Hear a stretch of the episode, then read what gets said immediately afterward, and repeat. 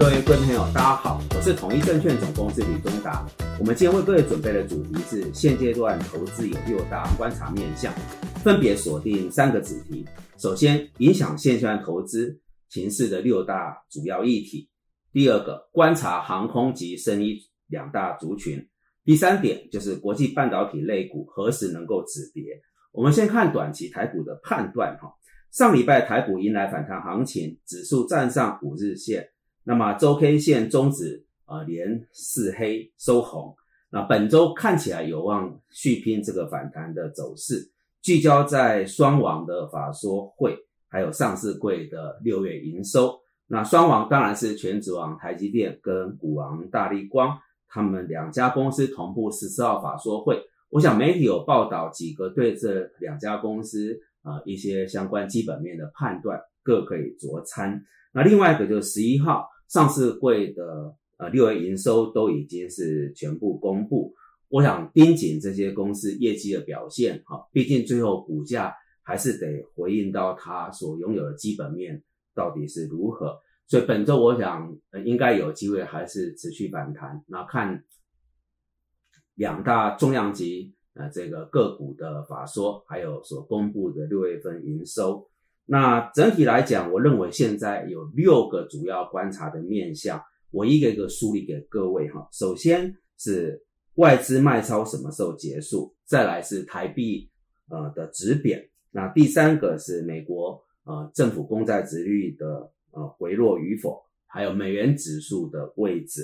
呃，美国七月十三号要公布六月 CPI。以及最后联准会的货币政策，我们一个一个来哈。呃，外资在过去这几年卖超台股其实是前所未见。那二零二零年卖超了五三九五亿啊，那二零二一年卖超四五呃四零亿。那今年我们上次提过了哈，上半年的卖超金额，呃，半年的时间已经超过去年了全年一点一倍哈。所以外资一直持续卖超台股是今年啊。我查了一下，台股从最高到最低大概跌超过四千六百点，好，主要的源头就是外资持续的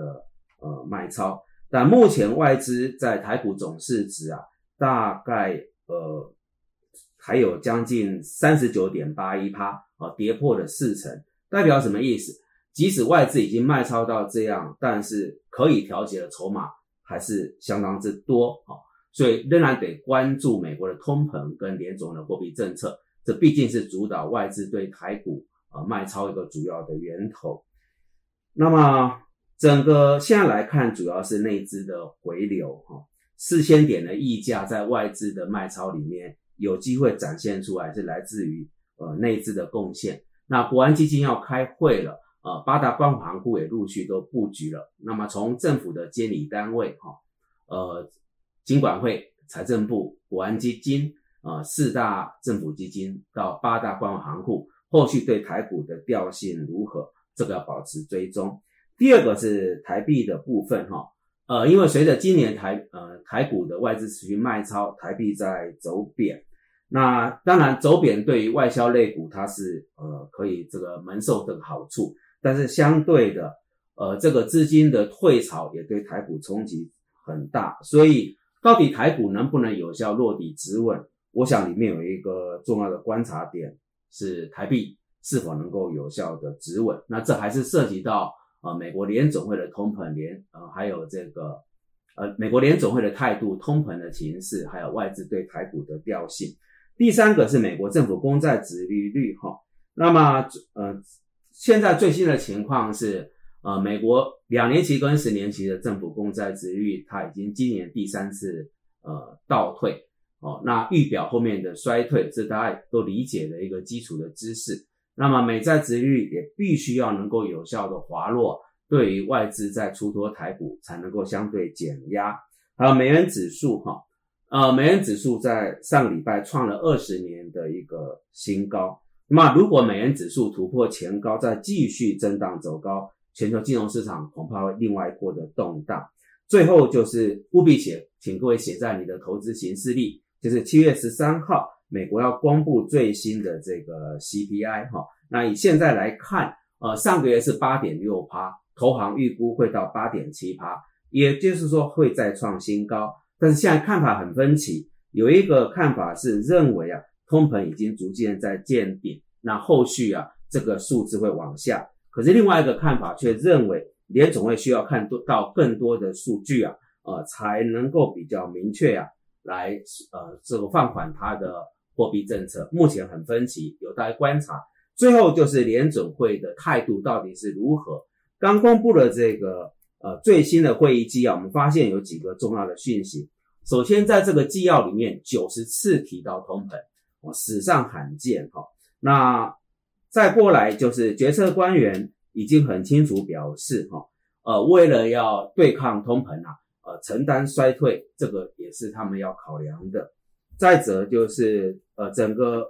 数字啊。预估到年底的联邦基准利率会到三趴，认为明年会推升到三点五趴到四点五趴，所以往后一段时间我们还是在紧缩的一个循环里面。最后有关衰退的部分，虽然联总会表示为了压制通膨要承担衰退的代价，但在这场会议纪要公布，并没有对衰退啊有太多的一个琢磨，倒是有一个关键句，他是这么讲。现在加快升息之后，就有较大的操作弹性，但这是一个原则哈，细节其实不是很清楚，所以我想，呃，刚公布的这个会议纪要看得出来，往后一段时间还是在一个紧缩的调性上。好的，我们处理完现阶段投资的六大观察的面向主要议题，接着锁定在两个族群来给各位做汇报。首先就是呃这个航空族群的部分哈。从二零二一、二零二零年疫情爆发以来，航空这将近三年几乎是一片地气压，哦，业绩一落千丈，那股价是重创，乏善可陈。但随着各国施打疫苗防疫走到这里，哈，呃，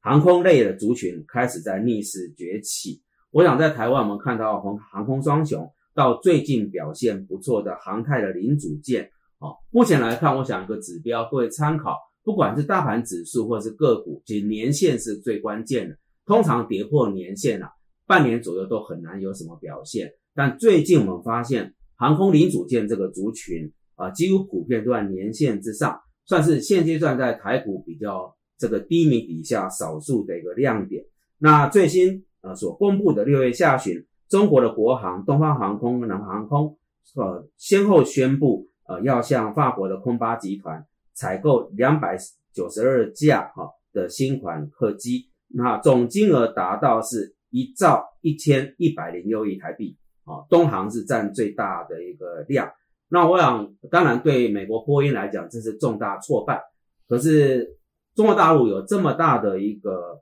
呃飞机的采购，就看出来一个调性，全球航空已经进入到的大复苏的环境。我想对相关的族群可以多所留意。往下则是在生医族群的部分，跟各位报告，六月份整个其实呃国内外基金绩效普遍没有很理想，但生技基金六月涨幅是七点七二趴，医疗这个基金是一点三三趴，所以很明显，呃在市场的动荡底下，生医成为呃全球这个资金的主要避风港。那往下我认为有两个焦点值得留意，首先是新药的研发。因为这个药厂主要靠的是新产品的获利贡献。那最近我们来看，美国 FDA 的审药态度是相对积极的哈。二零二一年，美国 FDA 啊主管机关批准了这个五十八颗药，过去十年平均一年是批准四十八颗，代表目前 FDA 主管机关对新药的审理态度是正向的。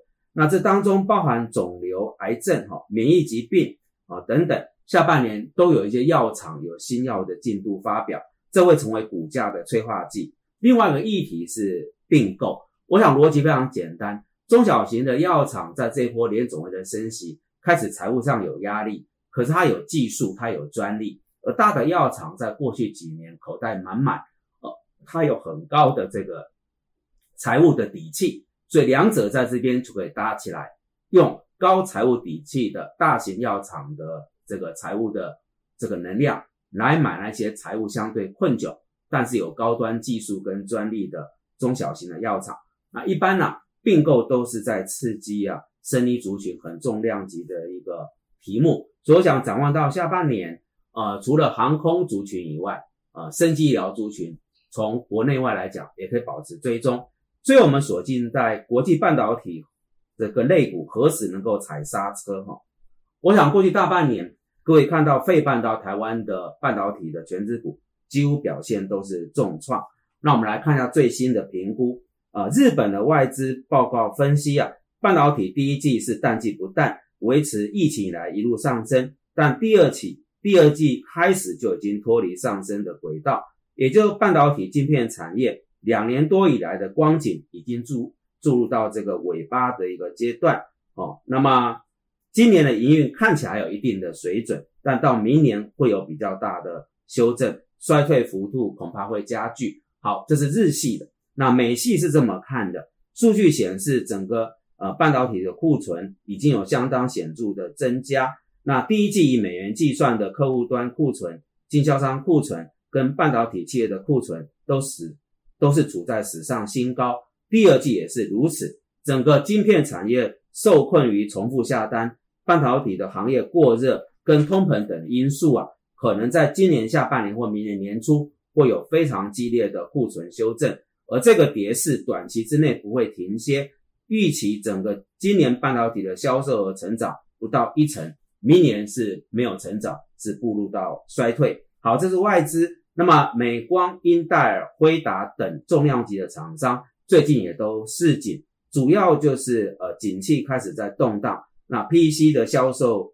呃，智慧型手机的销售趋缓，加密货币的挖矿热潮也过去了的，所以两年多以来啊，晶片需求的融景出现疲态哦，这是我想从外资到厂商都有一个相对同样都会看比较不利的见解。最后，我们收尾在。呃，知名的半导体分析师陆行之，他提出了七个讯号来判断半导体类股是否可以止跌，我觉得很精炼、很精彩，值得参酌。一、各公司或客户库存月数何时开始降低？二、各公司何时开始看到产能利用率下修？三、通膨 CPI 升息何时触顶？四、这些龙头的半导体公司营收增长转负，开始出现利空不跌。再往下，短料交期从第一季的四十到五十周跌破十三周，再再来下修资本的这个开支，最后一堆外资降频报告出笼，